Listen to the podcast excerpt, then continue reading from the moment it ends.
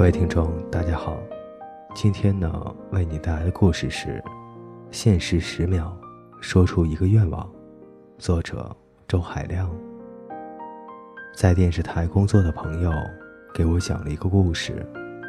有一次，一档娱乐节目需要在大街上做随机采访，朋友握着话筒，拦下一个个的路人问：“如果我现在能帮您实现一个愿望，那么您希望这个愿望是什么？”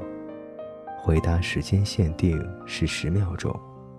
那天，他在街上拦下了二十个路人，结果令他大为震惊：二十个人中，十九人的回答基本相同。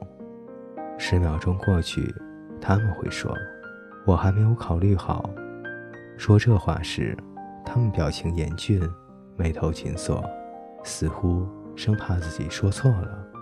难道他们不知道这不过是一个游戏？当然不是，他们都知道这是一个游戏，都知道问问题的人不会帮他们实现任何愿望。既然如此，他们说什么都行，怎么说都行，可他们仍然不愿意轻易开口，而是痛苦的、一本正经的思考。有人甚至会说：“呃。”如果您明天采访我，或许我会给你一个最完美的回答。那天，朋友非常失望。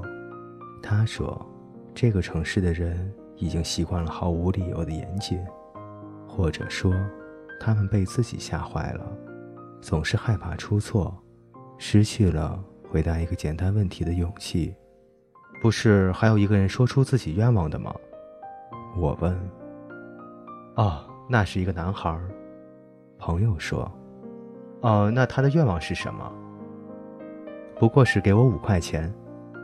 我们都笑了。朋友说：“所以我真的给了他五块钱。”后来我想，假如那十九个人说出自己的愿望，有些愿望，或许我真的可以帮他们实现。